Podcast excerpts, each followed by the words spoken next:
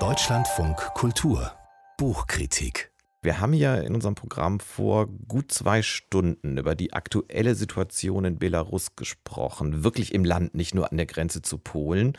Und mit unserem Literaturkritiker Jörg Plath tun wir das jetzt auf eine gewisse Art und Weise auch. Denn er stellt uns ein Buch vor, das in Belarus selbst übrigens nicht erschienen ist. Da fand sich kein Verlag, von dem es aber jetzt eine deutsche Ausgabe gibt, die am Samstag erscheinen wird. Äh, erstmal einen schönen guten Morgen, Herr Plath. Guten Morgen. Dieses Buch, über das wir reden wollen, heißt Acht Tage der Revolution von Arthur Klinau, einem äh, belarussischen Autor.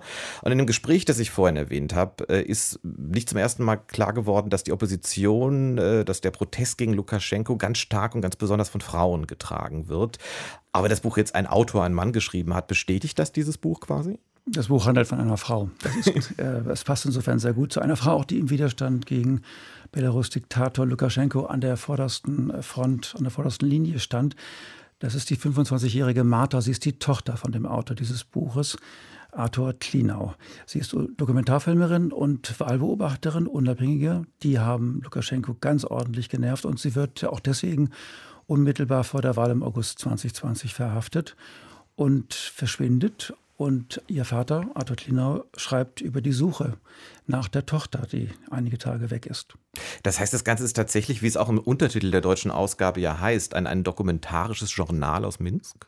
Ähm, ja, auch, aber es gibt zwei Erzählstränge. Es gibt äh, einen in der Gegenwart und einen, der zurückgeht in die Vergangenheit. Und dieser gegenwärtige, der folgt dokumentarisch durchaus ähm, diesem äh, Protesten in Belarus. Ähm, zunächst steht die Suche nach einer Tochter im Vordergrund, dann taucht sie wieder auf, sie wird verurteilt unter seltsamen, rechts, nicht rechtsstaatlichen äh, Bedingungen natürlich. Ähm, und derweil sieht der Vater äh, dauernd diese Proteste auf den Straßen, bewundert die junge Generation dafür, dass sie mutig und kreativ vorgeht und lässt sich auch anstecken von dieser revolutionären Energie. Und ähm, er sieht aber auch, dass die Polizei bewusst Tote in Kauf nimmt. Das ist ja nun dieser erste Erzählstrang, aber Sie haben den zweiten erwähnt, den quasi historischen. Worin besteht der? Was erzählt er da? Ja, da geht er zurück in die eigene Geschichte. Er ist nämlich ein, sagt er selbst, ein Dissident auf Lebenszeit, seit er nämlich in den 90er Jahren Lukaschenko auf einem Gemälde porträtiert hat. Ähm, er ist ja auch Konzeptkünstler, also er malt auch. Und äh, Klinau hat sich dann wie Teil seiner Generation in einer Parallelwelt eingerichtet, in einer oppositionellen Nische mit äh, einer mit eigenen Infrastruktur von Verlagen, von Buchhandlungen, von Kultureinrichtungen. Ein paar davon habe ich auch gesehen in Minsk und es gab offenbar so ein Agreement, äh, man hält auf beiden Seiten dann erstmal still. Und diese Parallelwelt erinnert uns ja, deutschsprachige deutsche Leser, an vergleichbare Arrangements in der DDR, natürlich der 90er, der 80er Jahre äh, mit Honecker oder auch an die alte bundesrepublikanische Subkultur. Und Klinau sagt nun, wir sind noch nicht stark genug in der Parallelwelt, um dem Diktator entgegenzutreten. Deswegen findet er, dass die Tochter und auch ihre Generation sehr, sehr ungeduldig ist. Also man sieht, dass das Verschwinden Tochter so ein so eine Anlass ist für so eine politische Lagebestimmung von Klinau. Ja, ich denke jetzt darüber nach, was Sie gerade noch zitiert haben, also dass, dass die jungen Leute da aus seiner Sicht, aus Sicht des Autors äh, quasi zu ungeduldig sind. Ich meine, wir haben öfter schon noch hier in diesem Programm darüber geredet, es gibt Menschen in Belarus, die haben überhaupt noch gar keinen anderen Regierungschef erlebt als, als Alexander genau, Lukaschenko. Ja. Apropos, was zeichnet er denn, also Klinau, für ein Bild von Lukaschenko?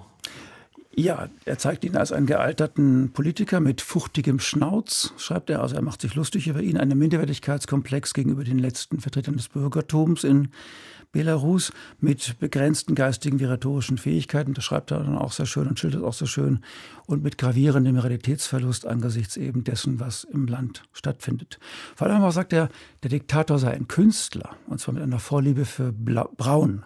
Und Belarus sei seine Schöpfung in 1001 Brauntönen. Also ein Gemälde, das einem braunen Ziegelstein gleiche. Und da wundert man sich sehr und fragt sich, ob der Konzeptkünstler die Wirklichkeit nur noch mit ästhetischen Kategorien wahrnehmen kann. Und dann geht es weiter und dann schildert er auch Putin als großen Künstler. Er nennt ihn den Starzen im Kreml.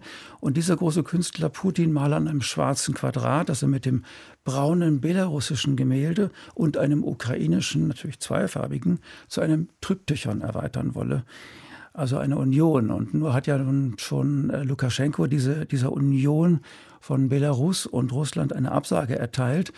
Putin wollte sie haben, damit er durch die neue Verfassung, die dann nötig geworden wäre, auch eine neue Amtszeit hätte nehmen können. So wissen wir, musste er ja eine Pause einschieben. Aber jetzt werden diese Unionspläne weiterverfolgt, sagt Klinau. Die drei Oppositionskandidaten des Jahres 2020, also des letzten Jahres, seien Handlanger Russlands gewesen und dass sie dann von drei Frauen abgelöst wurden an der Spitze der Opposition und dass sich die Belarussen so stark über den Wahlbetrug von Lukaschenko aufgeregt haben und auch die Leugnung der Corona-Pandemie, das sei nun im Drehbuch des Kremls, so heißt es, nicht vorgesehen gewesen. Gerade bei dem, was Sie zum Schluss gesagt haben, kann ich es verstehen, aber ich glaube, man hört es auch. Auch die Leute draußen hören das. Dieses Buch hat Sie jetzt nicht so ganz überzeugt. Nein, also das ist spannend und das ist natürlich immer gut dann dort, wo er in der Gegenwart schildert, was er erlebt. Ähm, andererseits findet man präzisere Informationen und auch kühlere Analysen über diese Proteste, äh, etwa im selben Verlag bei einem Titel von Olga Sparaga, die Revolution hat ein weibliches Gesicht. Das ist eine wirklich sehr umfassende Innensicht dieser Proteste. Und was diese Künstler angeht, da habe ich gedacht, hm, das wirkt wie so eine wie so eine, also Künstler Lukaschenko und Putin, das wirkt wie so eine Mischung aus Puppentheater und Verschwörungstheorie. Gleichwohl, das ist wahrscheinlich ein wichtiger Einblick in so Denkmuster in Belarus und, glaube ich, auch in den baltischen Staaten, gerade was den Einfluss Russlands und das Wollen Russlands angeht.